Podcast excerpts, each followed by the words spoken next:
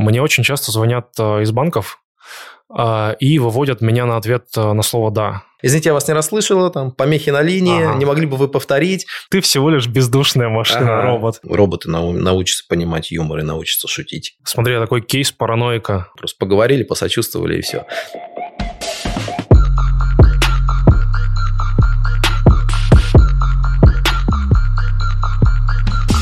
Всем привет! А, это подкаст «Релиз в пятницу» от команды Time Web Cloud. А, меня зовут Денис, я директор по маркетингу компании Time Web Cloud. И сегодня у нас очень интересный гость. Его зовут Глеб Обломский. Он директор по продукту компании Just AI. А, Глеб, привет.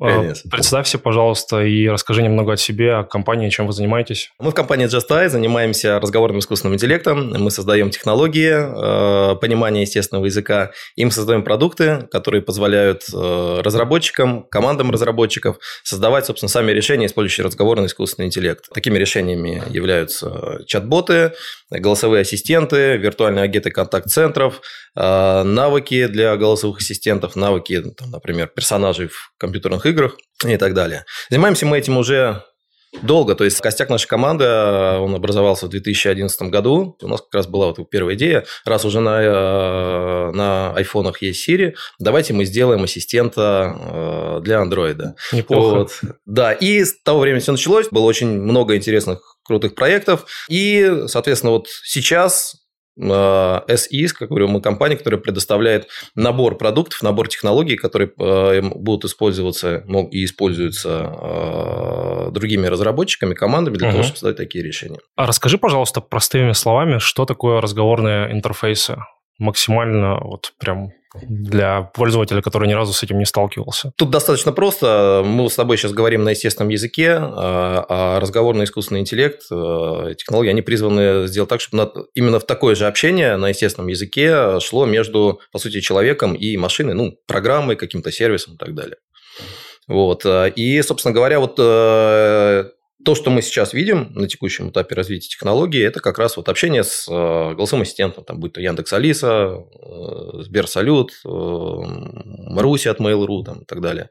Вот. Или же это общение, например, по телефону, в, теле, в телефоне, когда тебе звонят, может быть, иногда с надоедливым каким-то предложением роботы, или ты, например, звонишь, и все равно тебе отвечает там ассистент. Вот я просто знаю, что многие люди сейчас даже не понимают, что с ними говорит на самом деле робот, искусственный интеллект, а не живой человек. Ну, в последнее время, на самом деле, очень сложно стало отличать э, робота от живого человека. Да, поэтому появляются роботы, э, которые помогают людям отличать э, роботов, которые им звонят от живых людей. Ага, вот уже так получается. Отлично.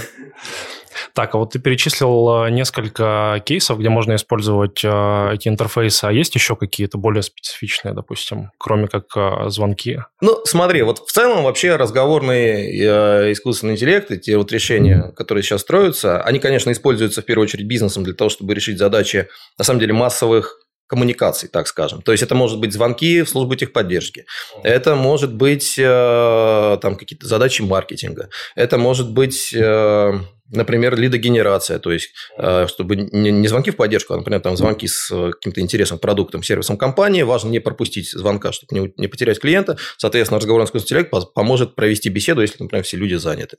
Вот, это вот, как бы, так, э, скажем так, первый, наверное, сектор применения, который я бы выделил. А, есть второй, он на самом деле мне кажется, сейчас в ближайшее время даже будет такой ренессанс переживать, хотя существует он очень давно. Это э, разговорный искусственный интеллект, или даже, проще скажем, чат-боты в развлечениях. Это игры, вот сейчас вот метаверс, про который много все uh-huh. говорят, метавселенные. То есть, на самом деле, это когда не для задач бизнеса используются, а их в целом вот, для развлечения. То есть, э, там, наверное, чат-боты, они, в принципе, наверное, я сейчас не помню, как бы не буду врать, как бы там исторических фактов, чтобы не запутаться, но, по-моему, первый чат-бот появился в компьютерных играх. Собственно, и сейчас там любой э, персонаж, NPC в виртуальной компьютерной игре, это, э, по сути, чат-бот. Вот. И, конечно, те возможности, которые сейчас разговорный искусственный интеллект э, на текущем этапе развития технологий предоставляет, это прямо, я думаю, что там будет ренессанс сейчас как бы в этой ссфере, в том числе и в метавселенных и так далее. Слушай, а вот э, есть, получается, чат-боты э, как для чатов, э, а есть э, боты для разговоров. А, э, ну, роботы, которые звонят, получается, а. людям, да, и общаются с ними. А, а чем отличается в плане вот программно? Насколько сложно одно и второе разрабатывать? На самом деле а, все похоже. То есть, например, там э, э, у нас э, среди продуктов нашей компании у нас одни и те же продукты. Там наша разговорная платформа enterprise GCP, что там визуальные конструкторы Melogic, они позволяют делать на самом деле и чат-ботов, и вот виртуальных агентов в телефонном канале в различной степени сложности. Вот. Здесь разница скорее не в технологиях, а в подходе к созданию решений, потому что, в общем-то, любой чат-бот, виртуальный агент – это, по сути, программный сервис, который надо спроектировать. И вот вот здесь вот есть как раз понятие э, Voice UX. Э, то есть, если для там, визуальных приложений, мобильных, э, вебовых у нас есть понятие десктопного, ой, UX, User Experience. Вот, то здесь Voice User Experience. Как правильно должен строиться диалог между машиной и человеком, а по сути это диалог чаще всего ведет машина. То есть она как бы спрашивает, что вы хотите, то есть как бы правильно формирует вопросы, чтобы не давать человеку, например, там ответить таким ответом, которым можно э, интерпретировать э, неправильно. Соответственно, есть понятие voice UX. И вот, соответственно, есть большая разница в голосовом UX э, э, в телефонном канале, когда мы общаемся голосом, и в э, текстовом канале, когда мы печатаем друг другу. Собственно, точно так же, как вот мы между собой общаемся. Понятно, что в переписке мы можем ответить попозже, что-то подправить. Совершенно нормально. Мы ждем, что от собеседник нашу реплику может ответить там, через 5 минут, может, через полчаса. То есть, канал, который не требует как бы вот э, моментального взаимодействия. А телефонный канал – это живой диалог. И здесь мы вот э, будет странно, если я тебе что-то скажу, а ты через три минуты только ответишь. Соответственно, и агент виртуальный в телефонном канале, э, он должен отвечать сразу. Собственно, это даже не только телефонного канала, а вообще, в принципе, взаимодействие вот именно голосом. Голос – это инструмент коммуникации, который требует сразу моментального ответа, ну, как бы инстанта. Вот, то же самое, на самом деле, с любым голосовым помощником. Если ты что-то спросишь, спросишь у Алисы, будет странно, если она ответит через пять минут. Это, это не разговор уже. Вот, наверное, это основное отличие. То есть, э, отличие кроется в подходе в проектировании диалога, много. Вот. Хотя сами технологии очень схожи. Ну, единственное только, конечно, а, если мы говорим про голосовое взаимодействие, тут появляются технологии распознавания синтеза речи, естественно. Вот. В текстовом чат-боте этого нет. Вот. Они дополняют, соответственно, их надо подключать дополнительно к технологиям понимания естественного языка для того, чтобы получить уже конечное решение в телефонном канале. Смотри, мы, получается, перешли к технологиям. А какие специалисты нужны для того, чтобы на базе этих технологий, получается, делать разработку? Есть ли какая-то прям узкоспециализированная такая? А, все зависит от того, какую задачу хочется решить и э, в, э, и как дальше это решение будет поддерживаться и развиваться. Ну, приведу пример. То есть, если стоит задача создать умный IVR, то есть, вот сейчас mm-hmm. IVR там по кнопкам выбираешь, как бы привычно нам всем, вот, а сейчас уже широко внедряются conversational IVR или Smart IVR, умный IVR, то есть, когда виртуальный агент снимает трубку, человек естественным языком говорит, что я хочу проверить статус моего заказа. Ему не надо заслушивать меню и что-то нажимать. Mm-hmm. Вот, например, для того, чтобы создать такого рода решение, а, уже сейчас, а, в общем-то, достаточно, ну, я не знаю, там, наверное, я так грубо скажу, команды из одного-двух разработчиков. То есть, на самом деле, это человек, который должен в платформе создания разговорных решений, например, если говорим про продукты, там, Just uh-huh. это JCP, или даже в визуальном конструкторе Melogic, наш еще один как бы, более простой продукт. Он там создает как раз дизайн диалога, вот, с учетом тех самых вот Voice UX, про которые мы говорили. Создает дизайн диалога, а, программист может потребоваться для того, чтобы подключить бизнес-логику, то есть, например, чтобы разговор, он куда-то сохранился, например, там был какой-то бизнес-результат, например, сохранили ли, да, в CRM. Или mm-hmm. создали заявку в э, службе технической поддержки. Вот. Э, ну, иначе это разговор, скорее всего, с точки зрения бизнеса будет бессмысленным. Просто поговорили, посочувствовали и все.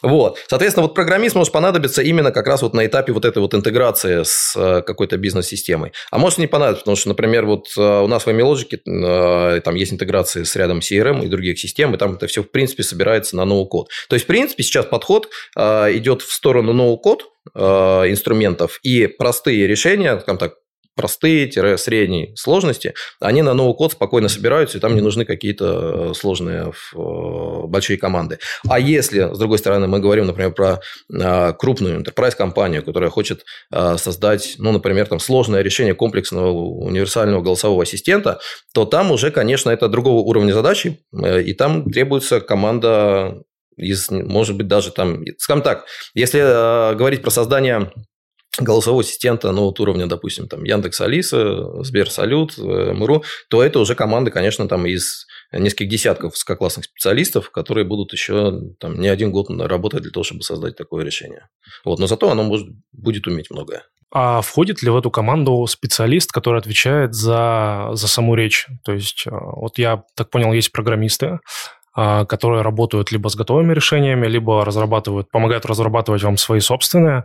А привлекаете ли вы специалистов, которые работают именно с людьми и, допустим, каким-то образом вам помогают эту речь а, вычищать или что-то типа того у ботов? Смотри, здесь, в принципе, если мы говорим про сам процесс создания а, чат-бота, а, то сначала берутся данные, на mm-hmm. которых чат-бот обучается. В любом случае, как бы надо научить его предметной области. Если он оказывает техническую поддержку, надо его обучить тем вопросам, которые пользователи могут задавать и как на них отвечать. Соответственно, в такое первичное обучение можно провести или вот существующими инструментами, там, например, которые предоставляют уже какие-то простые интерфейсы, вот, или если опять-таки как бы мы хотим подойти к задаче таким с основательным подходом и сделать э, сложное комплексное решение, тогда нужны дата-сайентисты, специалисты, которые как раз э, произведут анализ, разметку этих данных и загрузят их, да, обучат модель для понимания естественного языка. Это только первый этап. Значит, э, соответственно, следующий этап создания – это как раз проектирование вот того самого диалогового сценария, вот, э, там, проектирование персонали голосового ассистента, если мы говорим про голосового ассистента. Вот, и здесь уже необходимы люди других экспертиз. Это контент-менеджеры, это вот специалисты voice UX дизайнеры, которые сейчас уже профессия, на самом деле, она оформилась, как бы есть на рынке, прям действительно как бы вот отдельно вакансии, как бы, вот UX-дизайнер. Вот, они проектируют именно э, логику диалогового взаимодействия. И разработчики, э, которые, например, дальше уже, вот как я говорил, когда мы общаемся, человек общается с э, машиной, и машине надо сделать какое-то полезное действие, что-то куда-то записать, как бы отправить заявку и так далее, то разработчики, которые реализуют вот интеграцию со всеми этими системами и так далее.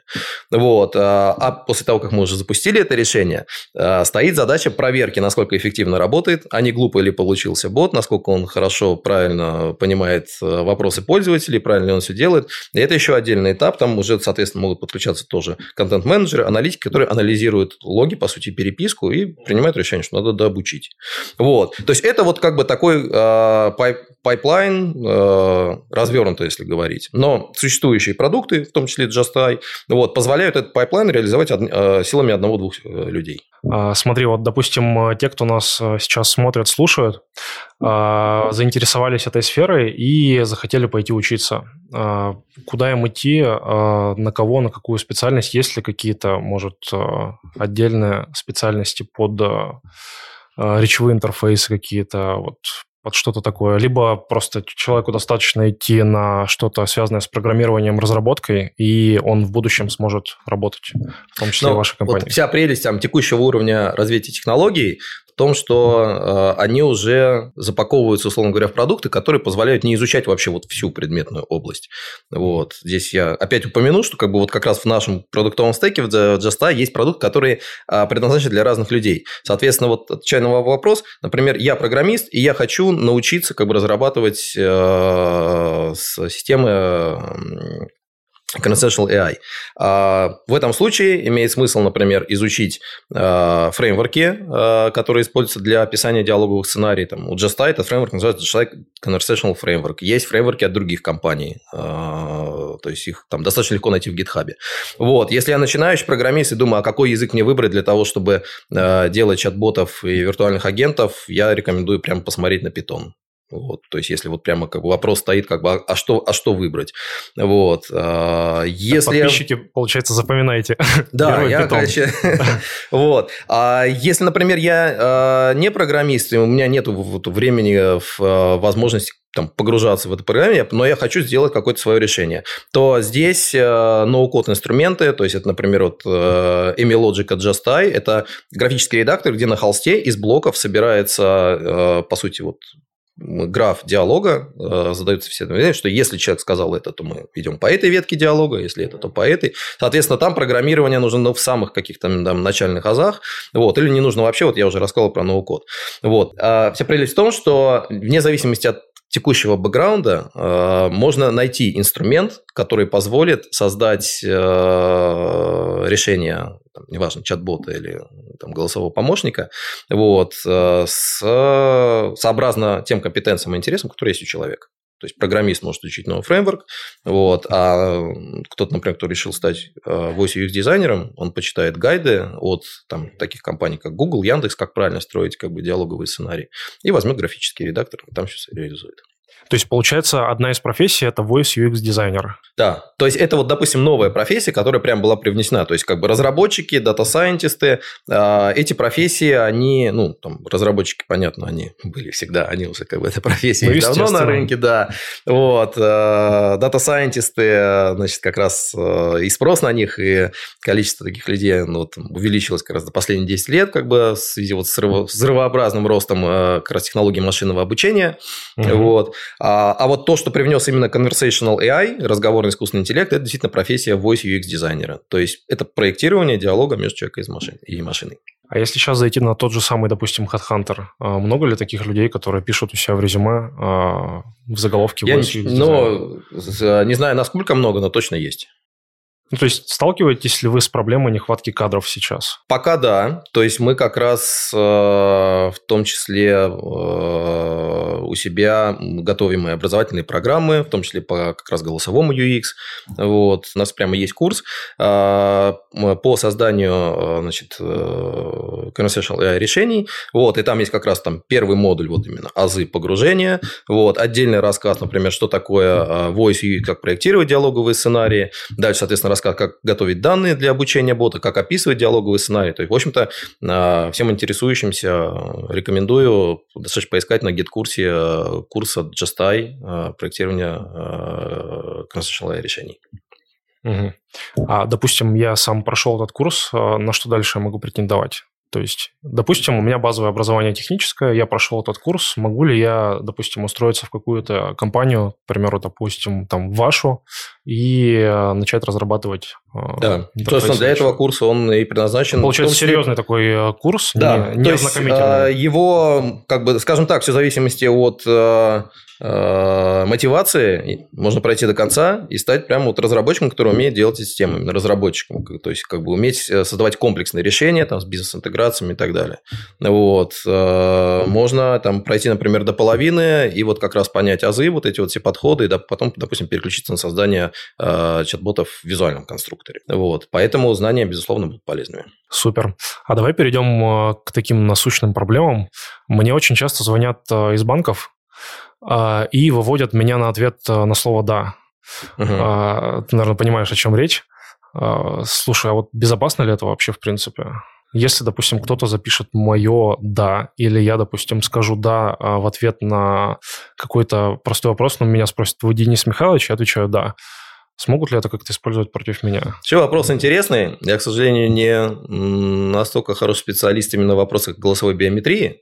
Вот вроде как коллеги, э, с которыми я говорил, э, значит, э, утверждают, что современные значит, модели голосовой биометрии будут распознавать, когда ты говоришь, когда говорит запись. Не знаю, не проверял, как бы мне тут сложно сказать. Вот. Но здесь есть Другая проблема. Сейчас еще активно развивается э, синтез голоса. И вот, э, в частности, э, там, мы в декабре запустили там, продукт MiVoice, который позволяет создавать э, собственную модель своего голоса. То есть, ты можешь сесть, как бы, читать, например, в нашем продукте 4 часа мастера и Маргариты. Вот, э, а после этого нажать кнопку, уйдет запрос на обучение модели, модель обучится, и ты получишь модель своего голоса. И ты сможешь, например, там, синтезировать своим голосом, озвучивать аудиокниги, например. Вот. А здесь э, вот э, на самом самом деле кроется, конечно, в э, риск как раз тех самых дипфейков и так далее, когда там можно обучить модель голоса э, там, не свою, например, а кого-то другого и использовать э, в злонамеренных целях. Вот. И здесь, конечно, еще предстоит работа и техническая, и организационная. То есть мы, например, у себя, в принципе, как всегда, когда кто-то обучает голос, мы проверяем и просим как бы рассказать, идентифицируем, как бы, собственно, для человека, для чего ты это делаешь, вот, чтобы контролировать. А также технологические ну, она уже ведется, вот, э, так или иначе будет решена работа э, создания таких watermarkов, то есть, когда синтезированный голос внутри э, содержит неразличимый уху какой-то признак того, что это синтез. Соответственно, в этом случае, вот, допустим, системы, там, не знаю, там, колл-центров, как бы банковских и так далее. Вот. Я рассчитываю, что в будущем они смогут эти watermarки определять и, соответственно, зажигать алерт, что, внимание, похоже, здесь фрод или как минимум у нас синтезированный голос. Но сейчас, получается, такой риск есть. То есть, допустим, кто-то сможет на меня оформить кредит или что-то похуже. Слушай, да, честно, не, да, теоретически есть. Практически я не слышал, а, не погружался глубоко, какие есть сейчас как бы другие методы защиты. Наверное, как минимум на уровне Э, там скриптов операторов еще дополнительно делать проверки, то есть не только по одному голосу, как бы, а в том числе, не знаю, по документам, понятно, там смс авторизация, там просит код прислать. Но, наверное, теоретически такое возможно. А вот еще одна такая ситуация. Э, очень распространены, распространены сейчас схемы мошеннические, когда звонят родственникам, друзьям, говорят, что там попал в аварию, переведи деньги. И э, я уже слышал такие даже истории, что голос прям подделывают точь-в-точь. А, как ты думаешь, не будет ли это все более ухудшаться? Ну, вот эта ситуация не будет ли вредить а, обычным людям с, по мере развития всяких голосовых интерфейсов и вот этого ну, Я вот уже говорю, что да, с синтезом голосом такая проблема есть, и риск существует, и с ней точно надо бороться, то есть э, этот риск минимизировать. Вот. Хотя, с другой стороны, практика показывает, что э, вот все вот эти вот мошенники, звонящие, там, спамеры, или которые там обманывают э, людей, там, там, допустим, близких, вот, там скорее они эффективно используют именно вот, как называется, социальная инженерия, mm-hmm. вот, то есть как быстрое там погружение в стрессовую ситуацию, нет времени на то, чтобы подумать на тему, а действительно ли тот человек не звонит, вроде голос похож и так далее. То есть... там психология, да. И мне кажется, еще актеров там используют, возможно. Возможно. Там, ну, там точно хорошие. Я не знаю, профессиональные ли они актеры, но они хорошие актеры, наверное, да. Да, к сожалению, это ужасно, да, но это факт. Э, очень много таких стало случаев. А, слушай, а вот, допустим, э, если отойти от этой печальной темы, э, компания, допустим, решила внедрить голосового помощника, а, к примеру, она это сделала. Как долго он вообще будет обучаться? Нужно ли компании как-то этому помогать? А. Нужно. На самом деле, одно из а, таких а, широких заблуждений, в том числе вот, наших клиентов, которые к нам обращаются, с просьбой разработать там чат-бот или голосового помощника, что искусственный интеллект и машинное обучение такая магия, что оно все, все будет сама. И обучаться, и дальше дообучаться и так далее. А, нет, это не так. Это именно а, супервайзд обучение. То есть как бы человек должен как раз подготовить данные для первичного обучения. То есть это может быть вот или scientist, или вот ну, там а, не обязательно даже как бы настолько глубокий профессионал, но все равно кто-то должен эти данные посмотреть, обучить бота вопросам и ответам. Вот. И и, как я сказал, потом э, э, хорошая практика показывает, что для того, чтобы действительно ассистент или чат-бот реальную пользу приносили, работали эффективно, а наоборот, там, не знаю, не отпугивали клиентов как бы своей некомпетентностью и вообще неадекватностью, вот, то требуется э, понять, что надо будет отслеживать его эффективность. Собственно говоря, так же, как, не знаю, отслеживаем эффективность работы сайта. Все ли хорошо, не знаю, там на ворон, в воронке сайта, э, нет ли там битых ссылок, и вообще хорошо ли там конвертятся, допустим, там посетители в лидов или в пользователей. То же самое с э, conversational AI решением. Вот. Это точно на самом деле такой же же интерфейс, только уже там голосовой или ну, там, текстовый на естественном языке, взаимодействие с пользователем, и точно так же за его эффективностью, за его воронкой, как, бы, как он ведет пользователя к достижению э, цели, надо следить и, соответственно, дообучать. То есть все-таки нужна команда каких-то технарей, которые будут э, постоянно... Скорее команда... Э, мы, мы у себя это называем контент, э, контент-менеджер или э, контент-аналитик, тот, кто смотрит логи переписки. Mm-hmm. То есть это не уже что-то техническое, как бы глубоко погружено. То есть это просмотр логов переписок, определение, где ошибся чат-бот, вот, и там, условно говоря, там мы выбираем диалог, в котором э, чат-бот или ассистент дал неправильный ответ, вот, там, у нас в продуктах там ставим галочку, вот, и подсказываем, э, какой должен быть ответ правильный, то есть или вписываем ну, тот ответ, который должен быть, или говорим, что на этот вопрос надо отвечать так-то, и указываем, есть такое у нас понятие классификатор, указываем, к какому действительно намерению пользователя пользователя относится вот этот запрос, как на него надо отвечать. То есть это уже такая работа, а, ну, она, она не требует глубоких каких-то технических компетенций. То есть как, вот как раз наши продукты, они позволяют а, решать такие задачи намного проще. А давай вот э, все-таки вот если компания, допустим, которая, ну, к примеру, нас смотрит какая-то компания, либо какой-то пользователь, который хочет внедрить э, у себя в компании э, чат-бота, либо голосовой ассистент, Куда ему идти? Может, э, ты можешь какие-то примеры привести? Вот кроме вас, допустим, э, вы занимаетесь такими разработками, кто-то еще есть на рынке? А, соответственно, такими разработками занимаемся мы сами, то есть компания Justai. У нас есть э, достаточно большое, несколько десятков партнеров, разработчиков. То есть, это компании-разработчики, компании вот именно заказной разработки, которые на заказ делают такие решения в, э, на основе наших технологий. Вот. Э, есть, конечно, предложения, например, от э, там, крупных международных вендоров, то есть Google Dialogflow.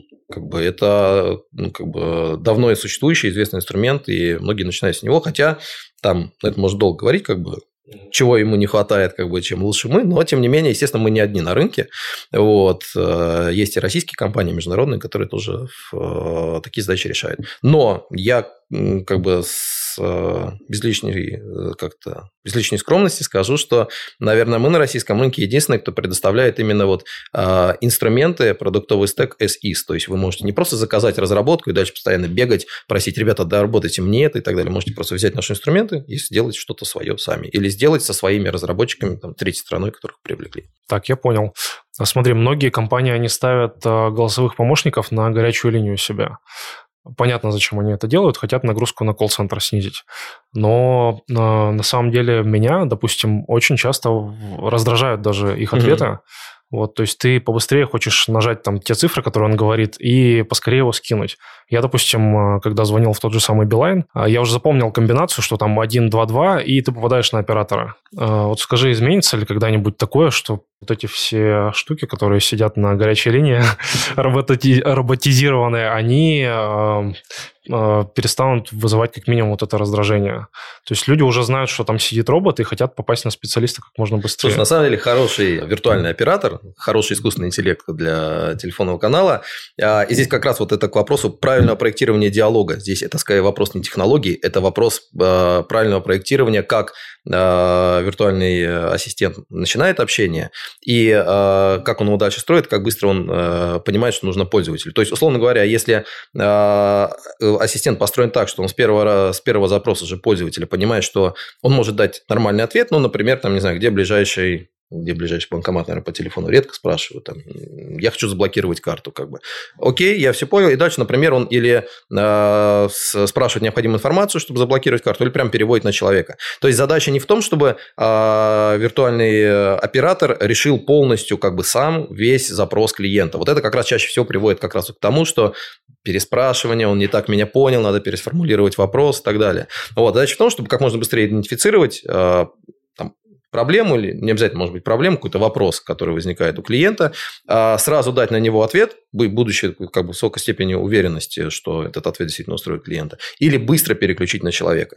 В этом плане а, как раз я бы сказал, наверное, по-другому, что использование э, разговорного искусственного интеллекта вот в контакт-центрах, э, вот именно в массовом обслуживании, оно даже не сколько про то, чтобы снизить нагрузку на контакт-центр, оно про то, чтобы правильно ее распределить, чтобы самые частотные вопросы, с которыми часто обращаются, и ответ на которых прост, от, как раз быстро отвечал э, робот, а вот действительно сложные вещи, которые э, роботу, ну, он, он или не может на них грамотно помочь, э, или будет делать это там долго и неудобно для человека, чтобы вот это сразу передавать на человека. В этом случае, на самом деле, получается, что э, люди, операторы контакт-центра, они, на самом деле, никуда не денутся, просто они будут э, больше внимания обращать на действительно в, э, какие-то сложные моменты, вопросы. А в целом это говорит про то, что сервис станет более персонифицированным как-то и человечным на самом деле. Потому что там, где э, робот не может помочь, будет быстро подключаться человек. Вот. А человек не будет отвлекаться, я имею в виду вот, сотрудник колл-центра, на ответы на те вопросы, на которые машина ответит. Так, а почему тогда, если если искусственный интеллект используется, а роботы пока до сих пор не способны к эмпатии. А, потому что, ну, ты всего лишь бездушная машина, ага. робот. Ну вот почему так? А, будет ли вообще какое-то изменение в этом? Будет, плане? я думаю, очень скоро, потому что на самом деле, вот что такое сейчас а, любое conversational AI решение, ну, голосовой ассистент, чат-бот и так далее. То есть угу. минимально там есть как раз вот понимание естественного языка, то есть вот эта вот самая модель, которая понимает смысл обращенных. То есть если мы говорим про голосовое взаимодействие, там подключается уже тоже решение искусственного интеллекта по распознаванию и по синтезу речи. Это тоже модель, это отдельные технологии, которые компонуются в это решение. Вот. Если мы говорим про эмпатию, то это э, значит, задача уже э, анализа эмоций, анализа тональности, имеется в виду тональность эмоциональный окрас, ну, в принципе, и тональности тоже как бы голос и так далее. Вот. И это тоже отдельные модели машинного обучения, то есть, по сути, искусственный интеллект, который помогает машине понять, с какой именно эмоцией, какую эмоцию испытывает говорящий человек человек. Вот когда все вот эти вот модели собираются в единое решение, которым является чат-бот, вот тогда как раз и появляется вот этот вот самый, ну, действительно умный робот, как бы, если туда добавить модели э, распознавания эмоций, то как раз в том числе и там, как-то уже свободно, э, с какой-то эмпатией получится решение. Вот. И на самом деле так, э, все, все вот эти вот технологии, они уже есть. И сейчас скорее стоит э, задача, в том числе вот наша задача, мы делаем как раз инструмент, платформу, который позволяет эти технологии собрать вместе в одно решение. Вот. Поэтому Э, роботы, которые, там, голосовой ассистент, неважно, или виртуальный агент, которые понимают э, эмоции человека, они на самом деле, наверное, где-то даже уже появляются. Э, я не слышал пока, чтобы кто-то из крупных вендоров, ну, там, например, про голосовые ассистенты такое запустил, хотя мне кажется, что в ближайший год мы точно это в голосовых ассистентах уже увидим. То есть, когда голосовой ассистент или робот будет понимать эмоции и, соответственно, сможет как-то их тоже и выражать. А следующее, знаешь, вот прикольно, вот то, чего я э, жду, это э, мы сейчас с тобой общаемся в ну, вот диалог э, между людьми, в том числе невербальный. Вот я сейчас говорю, как бы ты, как называется, в активное слушание, как бы ты мне просто даже да. вот эмо... улыбкой, да, эмоции покажешь, да, ты понимаешь, как бы мою речь, как бы о чем я говорю. Вот, а рот пока так не может. Вот. А, а на так самом... ты думаешь, что это произойдет в любом случае? Я думаю, да. Вот. Это же на самом деле, как бы с точки зрения, опять, как бы компоновки решения, это добавляется в э, технологии, они тоже есть, распознавание мимики. То есть, представь себе, что ты, они уже есть, э, там, говоришь, с умной колонкой, в которой помимо микрофона колонок есть камера. Угу. Вот, э, это называется и камера, и экран. Уже, собственно, ничего не мешает, как бы считывать эмоции лица, понимать, как будто ты киваешь, улыбаешься, или вот так вот как бы смотришь. И в зависимости от этого определять, как будет реагировать машина. Вот. Это, ну, мне кажется, еще несколько лет. Неплохо. А, у меня было понимание, что это еще очень-очень далекое будущее. Ну, прям очень хотелось бы. Я потому что заметил, что начали роботы э, переспрашивать. То есть ты говоришь, э, нужен э, оператор. Зачем вам нужен оператор? Э, говоришь ему, а, может, я могу помочь вам решить этот вопрос. Опять, нужен оператор? Зачем вам оператор? Нужно указать вескую причину, чтобы тебя переключили. То есть подключаются какие-то... Ну, с точки зрения пользователя, согласен, выглядит странно. Странное решение. Не знаю, чем оно конкретно в том случае было обусловлено. Ну, может быть, как на то какие-то причины. Э, есть компания, которая так сделала, но, конечно, выглядит странно. Да, я, я, я просто, это, знаешь, моя больная, а, болевая тема. А, слушай, а вот как ты думаешь, этично ли вообще звонить человеку, роботу звонить человеку и не говорить, что он робот? Ну, мое не, может быть, не знаю, многие с ними согласны. Мне кажется, что а, в текущей ситуации, на текущем уровне развития технологий, зачастую люди не поймут, что с ними робот говорил. То есть, наверное, в Зависит от контекста. Мне кажется, что в очень многих случаях это этично. В том, в том плане, чтобы робот позвонил, например, не знаю, там, проинформировал своего клиента про то, что про, ему подключена новая услуга, не знаю, произошло там зачисление, там, я не знаю, его заказ готов к выдаче. Вот здесь я ничего неэтичного не вижу. Вот. А, но, естественно, конечно, как бы могут быть а, какие-то случаи, когда действительно важно сказать, что как бы это робот, вот. Э, это вы там можете, не знаю, там, попросить соединить вас с человеком, вот, или продолжить общение со мной. Просто сейчас, допустим, э, тоже если брать Питер, э, очень часто идут звонки, плановая диспансеризация, запишитесь, это говорит робот, и когда ты начинаешь с ним говорить, тебя переключают на живого человека. И когда тебе поступает таких звонков, там, условно говоря, 10, ты уже понимаешь, что это робот, и сразу его скидываешь. Но мне кажется, это вот как раз я бы тут отделил. То есть есть а, робот бот, если верно. То есть бот – это машина, которая делает что-то, э, не машина, а программа, которая делает что-то за человека. Бот может быть в соцсетях, в телефоне, на, не знаю, интернет-аукционах. Боты, э, там, не знаю, есть в компьютерной игре, вот, которые, ну, не знаю, в Counter-Strike изображают, значит, э, твоих противников. Это боты. Вот. А если мы говорим про разговорный искусственный интеллект, то это именно, допустим, чат-боты с разговорным искусственным интеллектом. Это все-таки разные вещи. Потому что вот тот кейс, который ты описал, это скорее именно просто программа, которая звонит, проигрывает э, аудиофайл, вот, и, э, соответственно, или просит тебя что-то нажать, или просто идентифицирует, что ты начал что-то говорить. У нее нет задачи понимать, у нее нет задачи как-то вести диалог, вот, э, есть задача просто, если начал говорить, переключаем на оператора. Это не разговорный искусственный интеллект, здесь вообще искусственного интеллекта нету. То есть, это просто именно вот какая-то программа массового обзвона. Поэтому это все-таки вот разные вещи. Как бы есть, понятно, вот такие вот массовые, но на самом деле это спам, прямо скажем, да, скорее всего. Вот. А, а разговорный искусственный интеллект, его все-таки эффективнее использовать именно там, где надо э, да, что-то полезное и для бизнеса, и для клиентов бизнеса как бы реализовать. Так, а по поводу бизнеса, а, как ты считаешь, целесообразно ли заменять ботом голосовым именно а, службу технической или информационной поддержки?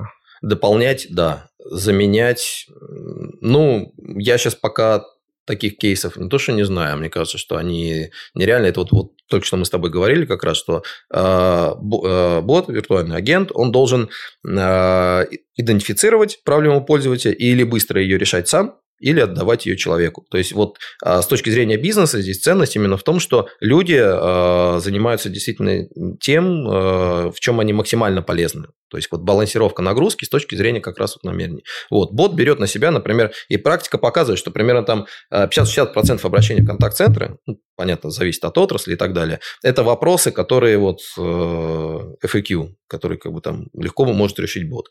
Вот. И вот как раз не замена людей, людей, а переключение людей на то, чтобы они помогали по сложным кейсам, вот это и есть основной эффект для бизнеса. То есть они эффективнее используют э, труд людей, которые у них работают. То есть, условно говоря, 50 операторов, э, они не отвечают на одни и те же вопросы, а они действительно как бы помогают людям сложное что-то решить. А бот в это время как бы параллельно отвечает тем, чьи, чьи, про чьи проблемы он э, осведомлен, может легко помочь. Смотри, но бот, голосовой бот еще до сих пор не может оценить э, корректность собственной консультации. То есть он э, может пообщаться с пользователем, э, вроде как пользователь, допустим, не то что удовлетворен, а просто забил на его ответы уже и просто скинул трубку. Бот же не сможет сказать, что это был плохой кейс. А, либо себе там где-то в, а, файл записать, что это Но здесь видишь, сам, а, то есть бот сам себе, может быть, ничего не может сказать, вот, но... То есть правильно я понимаю, что тут подключаются как раз те самые аналитики, которые да. записывают все Или это? у нас, на самом деле, я, я знаю, что как бы в, а, такие кейсы есть, когда а, другой бот, но уже не разговорный, а именно программа, на самом деле за аналитика просматривает логи диалогов ага. и определяет, что вот здесь, вот не знаю, на полфразе человек бросил трубку. Так, Значит, то есть это бот поверх бота получается, да. Это ну, тот, который, да, контроль стоит за ним. А еще один пример, тут даже бот, по-моему, не нужен, потому что, мне кажется, большинство контакт-центров э, контролирует параметр, называется First Call Resolution. То есть, если человек позвонил, ему ответил бот, человек после этого больше не звонил, значит, скорее всего, проблема решена. Вот эта вот метрика, как бы, на которой там активно смотрит. Соответственно, если мы видим, что человек поговорил с ботом, потом опять звонит, и, может быть, с той же самой проблемой и так далее, значит, точно это какой-то флажок, что бот неправильно среагировал. Кто уже это контролирует, это может человек контролировать или, например, другой бот. Хотя, в принципе, даже вот э, тому боту, виртуальному агенту, который с пользователем поговорит, ну что ж не мешает спросить, э, скажите, вы удовлетворены э, беседой со мной? Качеством обслуживания. Да, Оцените по пятибалльной да, шкале. По... Даже не по а просто скажите, как бы вам понравилось? Нет, нет, не понравилось, плохо. Угу. Так, интересно, на самом деле, просто э, мы, к примеру, использовали в нашей компании чат-бота, и я сам а, последнюю неделю смотрел а, перед тем, как мы его начали корректировать, что он отвечал. Вот, а там были не совсем такие, а, не совсем правильные вещи. То есть мы запустили акцию, а этот бот про нее, естественно, не знает. И он начинает переспрашивать пользователя, который в рамках этой акции обратился. То есть важно, получается, максимально всегда держать руку на пульсе, максимально быстро его настраивать под, под различные активности. Вот э, разговорный интерфейс, будь то чат-бот, голосовой ассистент, бот на сайте, это точно такой же интерфейс, как, например, э, скрипт оператора контакт-центра э, или веб-сайт компании.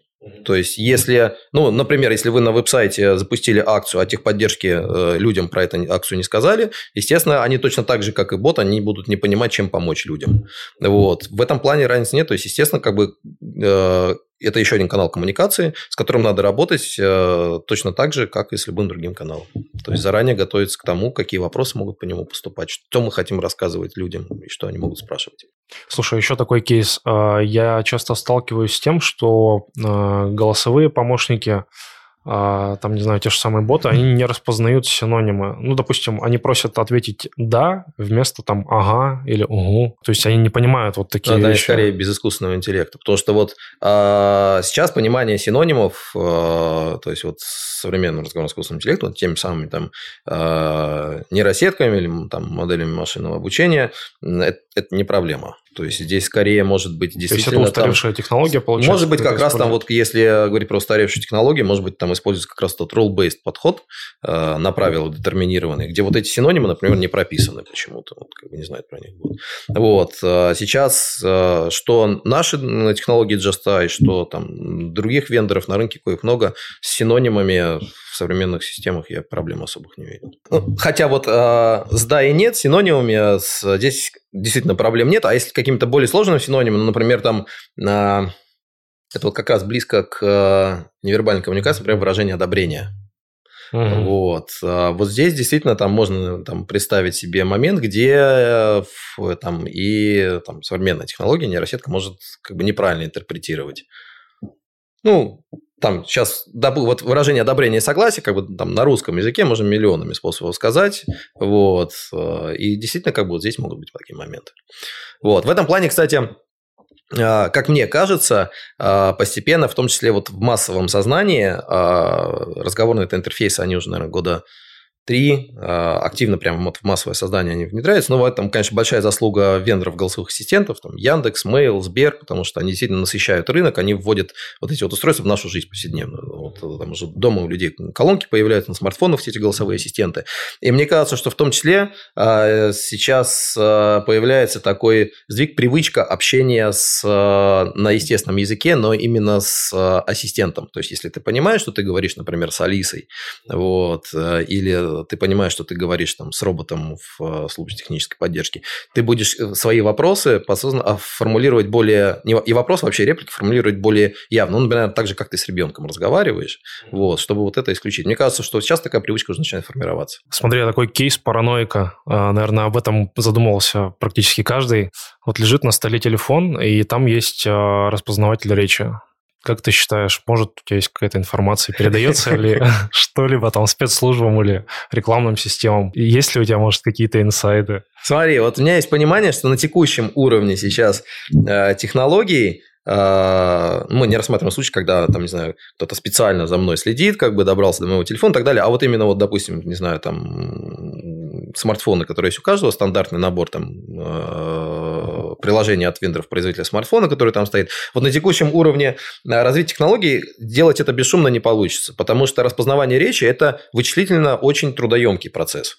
Вот. И э, сейчас будь то Э, там, допустим, голосовой ассистент Алиса, будь то виртуальный э, оператор э, по телефону, который общается.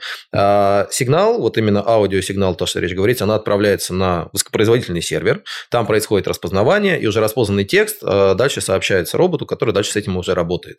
Вот. А на телефоне такое делать не получится, там очень слабый процессор. Соответственно, надо будет постоянно эту речь отправлять через сеть на сервер, и сразу будет видно, что садится аккумулятор, расходуется трафик. Вот. Но мало того, что любой маломальский как бы, там, э, компетентный программист, как бы, включив отладчик свой телефон, сразу говорит, что-то тут не то. И это сразу понятно будет шум, будет урон по репутации. Поэтому вот сейчас на текущем уровне технологий, я уверен, как бы вендоры э, даже я не знаю, задумываются или нет, но такое не делается. Ну, то есть можно вот. спать спокойно, в общем. Пока да.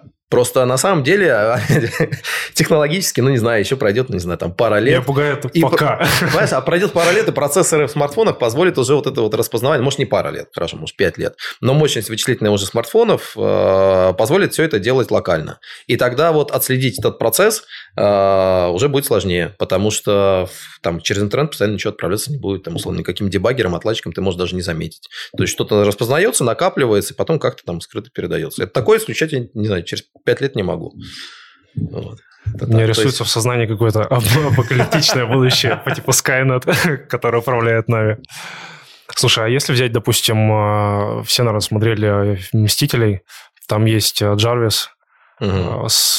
Вообще, возможно ли когда-нибудь, что что-либо такое подобное появится, которое будет полностью воспринимать вообще любое твое слово, любые твои фразы, какие-то действия совершать само за тебя? Я думаю, да. Я тут не буду как бы там прогнозировать. Это точно, наверное, не завтра.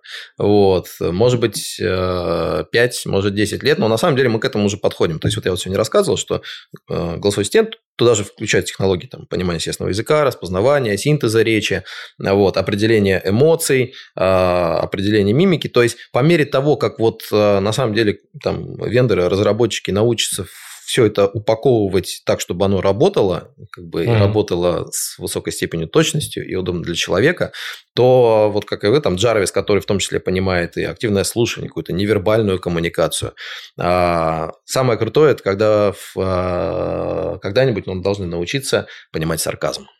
Вот, Неплохо, мне кажется, да. вот сарказм, это, мне кажется, будет самое это сложное. Это можно будет ставить точку. Да, потому что вот определение мимики, там, каких-то прямых эмоций, там, разочарования и так далее, да. А вот ловить сарказм и иметь чувство юмора, вот это уже будет круто. Не, все, не всем людям даже это да, получается да. Да, да, да. Вот это, наверное, как бы там тот мир, который не скоро, но хочется, чтобы он случился, будет прикольно, мне кажется.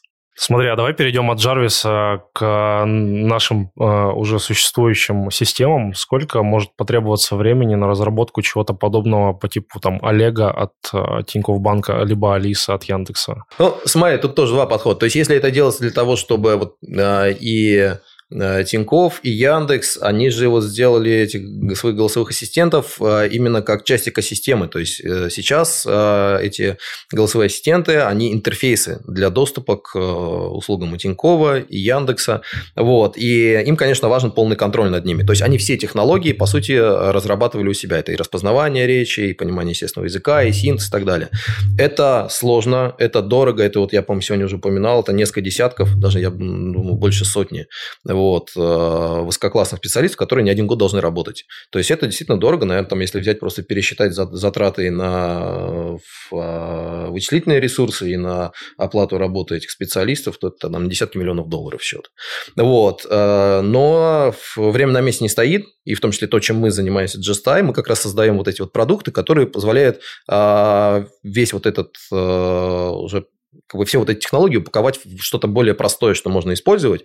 Вот. И если мы, например, говорим, что ну, предположим, какая-нибудь компания там, или разработчик игры хочет сделать э, голосовой стен, который не будет настолько тут правильно сказать, не умным, а настолько э, мультифункциональным, как, например, Алиса, потому что Алиса умеет и с умным домом работать. Алиса, у нее там есть э, возможность разрабатывать для нее навыки, у нее там даже и чувство юмора есть, у нее действительно классная болталка, в общем, как, впрочем, у других ассистентов. Вот. Если вот такой задачи нет, а есть просто хочется сделать голосовой ассистент, который будет э, общаться в контексте, э, допустим, услуг и сервис конкретной компании или в контексте игры, то есть сузить на самом деле вот область его умений, вот, то с использованием, там, например, наших продуктов Digitay, это уже намного меньшая команда нужна, вот, э, то есть не знаю, наверное, так что ну, до, до 5, может быть, до 10 человек. Вот. И, соответственно, и сроки на разработку тоже намного меньше. То есть, это там порядка нескольких месяцев.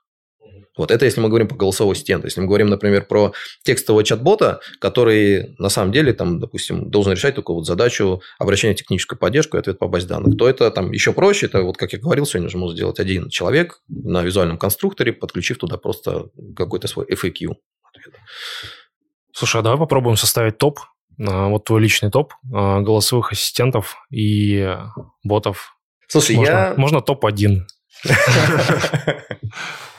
ну, как-то хочется какой-то такой критерий для сравнения выбрать. Вот, например, э, на мой взгляд, даже сравнивать, вот ты вот упомянул Алису и Олега, э, тоже, наверное, не слишком корректно, потому что вот по какому критерию ты будешь сравнивать? Умность бота, ну, пока я не знаю объективных критериев оценить. То есть, на какой-то вопрос лучше ответит Алиса, на какой-то лучше Олег.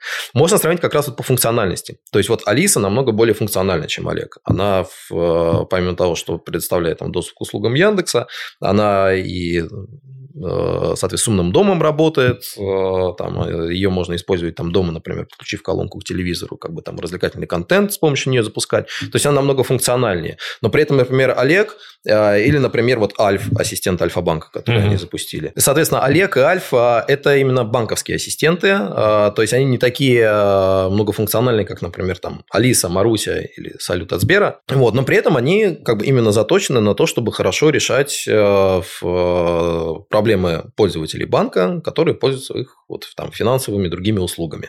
Вот. И здесь тоже, вот, на мой взгляд, сравнивать, допустим, Алису и Олега немного некорректно. Они чуть-чуть про разные. И то же самое с, э, там, сравнить, например... Я даже не помню, я почему вот задумался в начале твоего вопроса. Выбери там топ какой-то.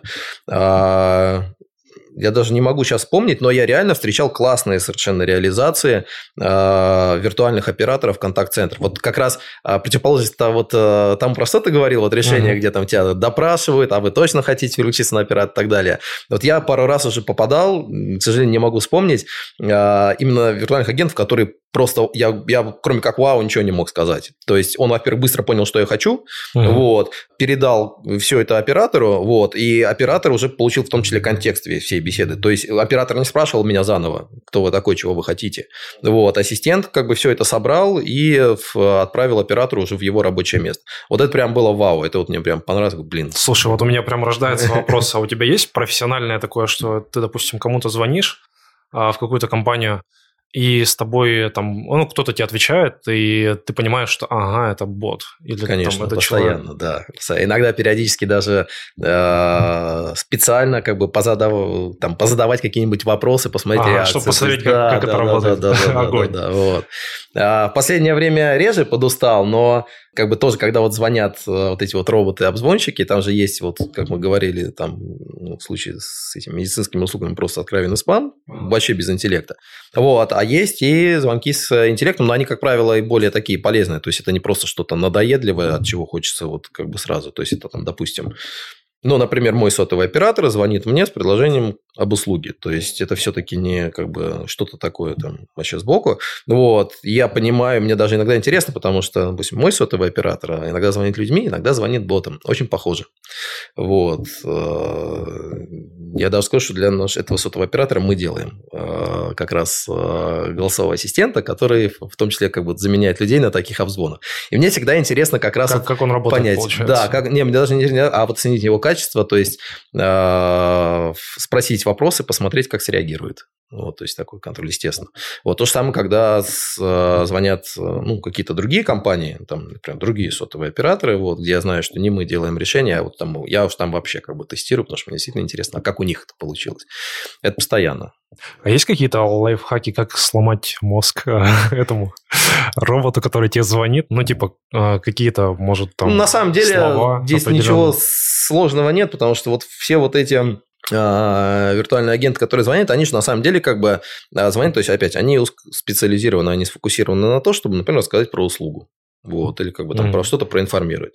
А, и даже если они общаются, там, э, ты не можешь понять, как бы человек с тобой говорит или робот, малейший шаг в сторону, вот, не знаю, спросить про погоду и так далее, вот, э, чаще всего, э, скорее всего, как бы там будет сразу понятно, что, извините, я вас не расслышал, не понимаю, то есть, как правило, роботы, они, конечно, не говорят, извините, я робот, у меня произошла ошибка и так далее. Нет, там все это завуалировано, типа, извините, я вас не расслышала, там, помехи на линии, ага. не могли бы вы повторить, то есть, конечно, ага. как бы над этим, да, как бы, то что такие профессиональные секреты. Естественно, разработчики конверсационных решений над этим тоже работают. То есть, это опять Voice UX. Как сделать так, чтобы машина вела себя максимально похоже на человека. Вот. Э, но вот как бы шаг в сторону, и сразу там обычно виртуальный агент где, или честно говорит, что, извините, я вас не понял. Вот. А если он поинтеллектуальный, то он начинает делать вид, что у него проблемы со связью. Вот. Прикольно. Вот, а на самом деле, вот, вот эта функциональность, если уже дальше говорить, она называется вот в нашей среде очень просто болталка или чит-чат. То есть ага. возможность а, как раз бота говорить на любые темы. Вот. И технологии-то тоже для этого уже есть на месте не стоят. Там, может быть, а, слышал а, там а, про GPT-3 модели, которые могут вообще там любой текст генерить, там можно погуглить, слышал, да. да. Реально, как бы то, что вот они делают, как бы это прямо очень круто, там создается впечатление, что как бы действительно как бы человек угу. генерит. Вот, эти модели, они пока дорогие с точки зрения вычислительных ресурсов, громоздкие, и их вот, допустим, вот в такого вот виртуального агента, э, ну, можно, конечно, задаться целью подключить, но это дорого и необоснованно. Вот, но, опять-таки, на месте все не стоит. Лет через пять очень может быть, что когда мне позвонит сотовый оператор, я смогу и про погоду поговорить. То есть, это как бы вопрос просто как а, даже не то, что технологии, это вопрос накопления, понимаешь, опыта применения. То есть, когда, э, когда эти вот виртуальные агенты только внедряются, и там, допустим, там полгода всего использования, тогда они на вопрос, э, какая завтра погода, скажут, извините, я вас не понял. Через полгода они уже начнут говорить, извините, что-то помехи на линии. Вот, а пройдет еще пару лет, и они как бы догадаются, сходят э, в сервис прогноза погоды и скажут тебе, что там сегодня в Питере минус 3 и вроде солнце с утра было. То есть, как бы здесь это даже... Для Питера это нонсенс, да. Это не технология, а вот на самом деле как бы любое консенсусное решение – это программа, которую тоже можно развивать. И развивать долго. Вот Яндекс Алису, как бы они же ее запустили в 2017 году. Естественно, они ее сейчас развивают, и она очень сильно как бы уже прокачалась. То же самое, как и другие ассистенты. Вот. Я просто часто упоминаю Алису, она у меня дома стоит Алиса, вот так было. Поэтому как бы для меня это привычный голосовой ассистент. Вот. Хотя как бы то, что я говорю, оно справедливо и для э, Сбера, и для Mail.ru и так далее. А Марусей пользовался? Как Марусей пользовался, естественно. То есть, я пользовался всеми ассистентами, и э, нашими российскими, и Google Ассистент, и Alexa, э, по-моему, еще каким даже, даже, даже э, пытаюсь через переводчик гугловый китайскими. Э, как бы просто интересно было. Китайский ассистент Байду, соответственно, просто вбиваешь переводчик, что ты хочешь сказать по-китайски, подносишь колонки, как бы оно, он произносит. Вот. Э, то есть, я так просто должен силу как бы, как профессионального долга как бы вот всех попробовать. Вот. Но получилось так, что дома там стоит Алиса, наверное, потому что она первая появилась, как бы я раньше с ней начал, уже привык очень, в основном использую ее. Подскажи еще вопрос интересный такой. А насколько мы далеки от полностью синхронного перевода текста технологии? То есть, а, может, она уже существует? Она уже здесь. А, Почему она в массы не идет? А это, у меня, если честно, мне кажется, это вопрос буквально там года, двух. То есть, Яндекс последний вопрос у меня сразу в голове как бы всплыло. Значит, э, по-моему, в декабре или в ноябре Яндекс э, в Яндекс браузере запустил синхронный перевод видео. То есть ты смотришь на YouTube видео на английском языке, угу. вот, и, соответственно, Яндекс тебе его переводит, именно озвучивает, не субтитры показывает, а в Яндекс браузере угу. тебе прямо, собственно, по-моему, голос тоже Алисы, вот, звучит, он прямо осуществляет синхронный перевод. Вот, то есть, это уже есть, и это, ну, оно только появилось, может быть, поэтому не так широко известно, но это на самом деле уже рядом. То есть, можно, допустим, э, в скором будущем не учить, к примеру, там, английский, испанский язык, а установить себе какую-то программу будет? Да, и общаться с, э, там, с э, иностранцами, с пользователями на другом языке, как бы в реал-тайме, понимая друг друга. Вот, на самом деле, первый подход, насколько помню, сделал Microsoft в Skype. Они пытались такой запустить, но вот тогда не полетел. Не знаю почему, я не пробовал, но что-то я больше не слышал там про то, чтобы это как-то пошло в массу, применялось и так далее. Mm-hmm. Вот. Ну, мне кажется, что это буквально сегодня уже.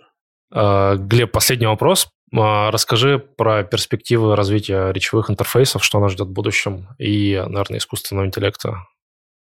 Слушай, ну, а, как я вот говорил, тенденция такова, что много-много разных технологий, которые так или иначе касаются общения между людьми, то есть распознавание речи, понимание языка, эмоций и так далее. Вот сейчас они уже начинают компоноваться в единое целое. И вот я точно ожидаю и жду, что роботы научатся понимать юмор и научатся шутить.